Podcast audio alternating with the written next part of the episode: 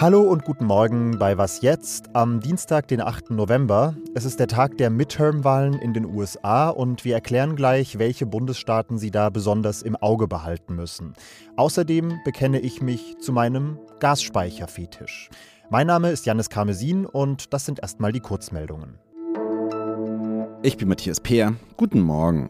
Die Bundesregierung will ihre Mittel für den weltweiten Schutz der Wälder auf 2 Milliarden Euro verdoppeln und Länder stärker unterstützen, die von Klimakatastrophen betroffen sind. Das hat Bundeskanzler Olaf Scholz bei der Weltklimakonferenz in Ägypten angekündigt.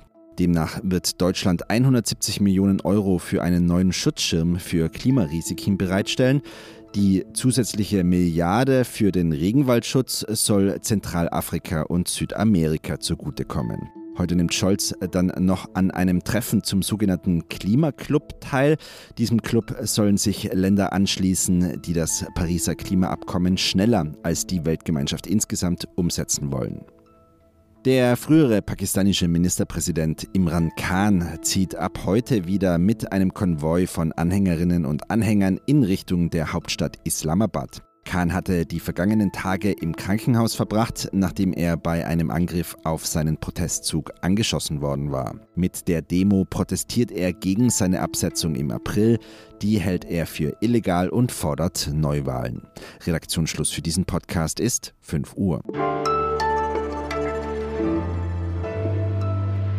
Im US-Bundesstaat Pennsylvania hat sich am Wochenende die große Prominenz der US-Politik versammelt. Barack Obama, Joe Biden, Donald Trump.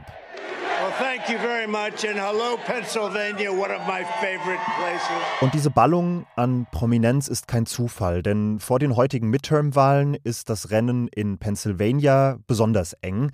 Es ist ein sogenannter Swing State, das heißt, hier wählen die Menschen mal mehrheitlich die Republikaner und mal wählen sie die Demokraten. Deshalb sind die Swing States die Staaten, auf die das Land heute bei der Zwischenwahl besonders schaut. Und auch wir schauen da jetzt mal genauer hin mit unserer US-Korrespondentin Rike Havertz in Washington, D.C. Dieses Mal übrigens straight vom örtlichen Flughafen. Hallo Rike. Hallo Janis. Mal rein hypothetisch angenommen, meine Aufmerksamkeit reicht nur für zwei bis maximal drei Bundesstaaten. Auf welche soll ich achten?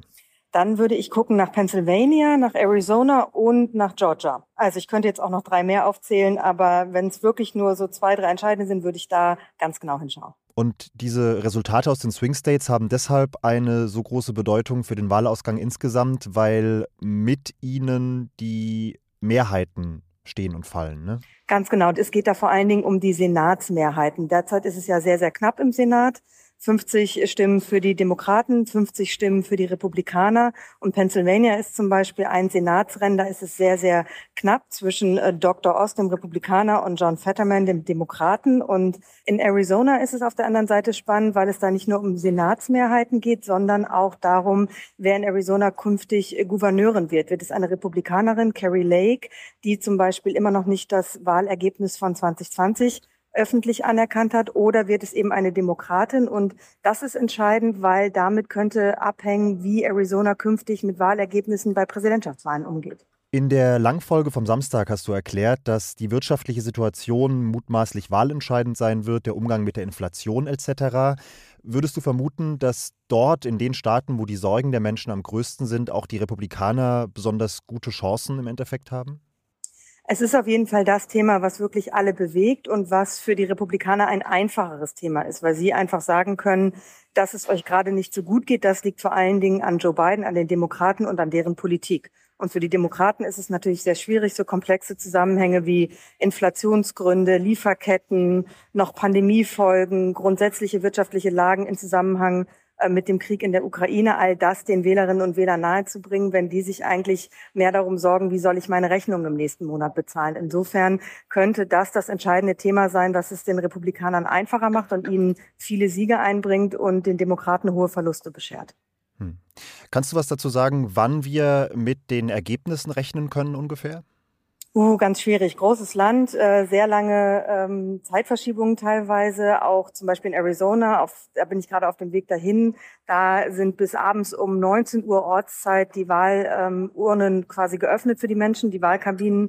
Und das heißt, es kann sehr, sehr lange dauern und wir wissen einfach auch nicht, ob es zum Beispiel eben in Arizona Leute gibt, die, wenn sie knapp verlieren, sagen, das Ergebnis erkenne ich erstmal nicht an, da möchte ich äh, nochmal, dass nachgezählt wird. Also es kann schnell gehen, vor allen Dingen, wenn eben die entscheidenden Sitze, über die wir gerade gesprochen haben, sehr deutlich an die eine oder andere Partei fallen und damit Mehrheiten klar sind, dann ist es auch, sage ich mal, ein bisschen egal, ob zum Beispiel dann in Idaho ein Wahlergebnis schon da ist oder nicht. Aber wenn es knapp wird, dann könnte es sich auch tagelang ziehen. So viel vorab. Wer mehr Midterms will und mehr Rike, der sollte morgen Abend gegen 20 Uhr auf dem Zeit Online Twitter-Account vorbeischauen. Da beantwortet Rike nämlich ihre Fragen unter Moderation von meiner Kollegin Pia Rauschenberger. Danke dir erstmal, Rike, bis hierhin. Sehr gern.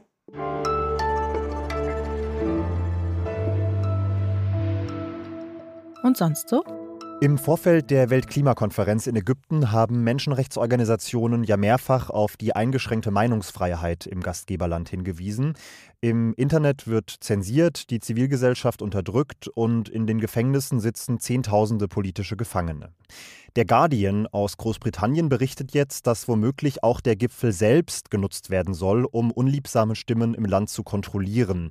Die ägyptische Regierung hat eine offizielle App zum Gipfel herausgegeben. Die haben sich NGOs jetzt mal genauer angeschaut und dabei haben sie festgestellt, wer diese App installiert, gewährt Zugriff auf seinen Standort, auf Mikrofon, auf Kamera und sogar auf E-Mail-Konten. Offiziell, so steht es in den AGBs der App, für technischen Support und aus Sicherheitsgründen.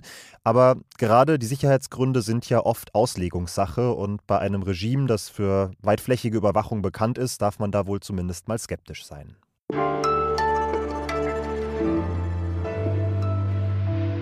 Ich habe vor geraumer Zeit einen etwas merkwürdigen Spleen an mir entdeckt. Es bereitet mir zum Beispiel ein total gutes, wohliges Gefühl, wenn ich aus Lebensmitteln, die kurz vor dem Verfall sind, noch ein leckeres Gericht kochen kann. Oder wenn ich noch dringend eine Nachricht zu Ende schreiben muss und ich sie gerade dann abgeschickt habe, wenn der Akku leer ist und das Handy ausgeht. Also quasi, wenn Dinge irgendwie vollkommen wirken und sich sehr genau, sehr passend fügen. Dazu erste Frage an Christian End aus dem Zeit Online Datenteam. Kennst du das auch oder bin ich einfach ein total merkwürdiger Freak?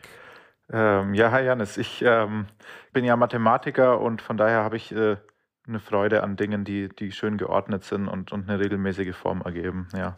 Ich habe jetzt diesen sehr weiten Bogen geschlagen, weil eines eurer Tools auf unserer Website bei mir einen ganz ähnlichen Effekt hat. In dem konnte man über die letzten Monate beobachten, wie sich die deutschen Gasspeicher gefüllt haben. Und äh, jetzt pünktlich zur Heizperiode sind sie tatsächlich fast voll.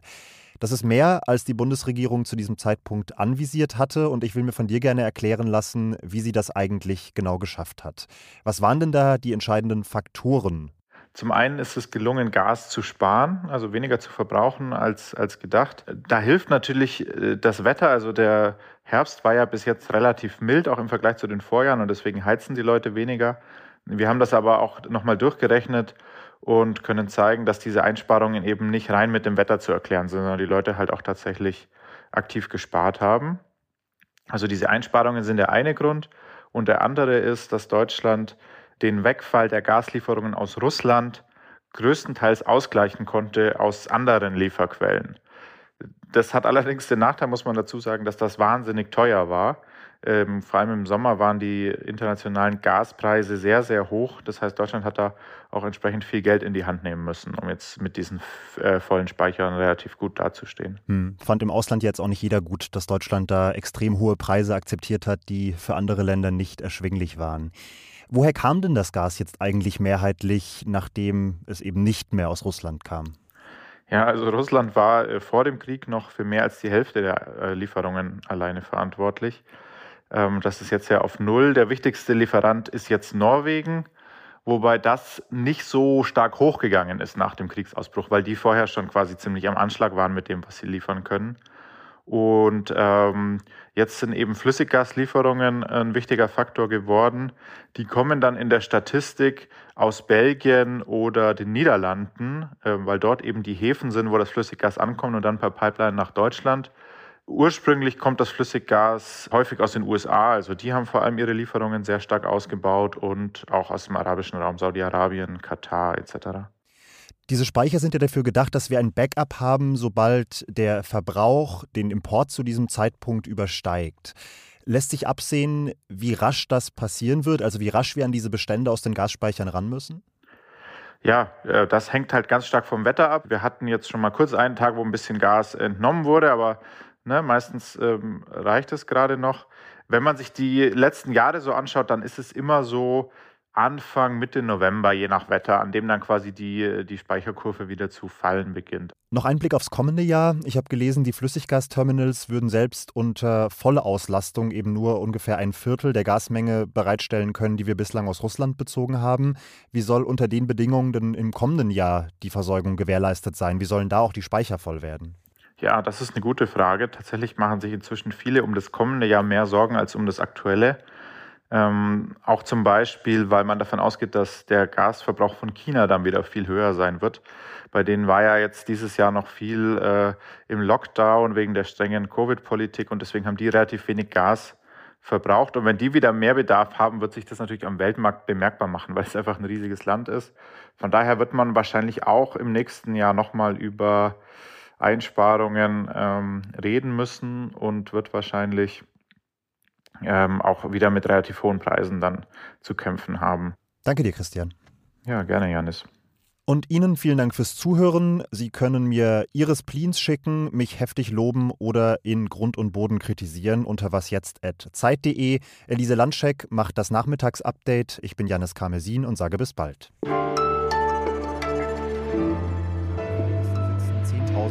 Politische Gefangene. Ui.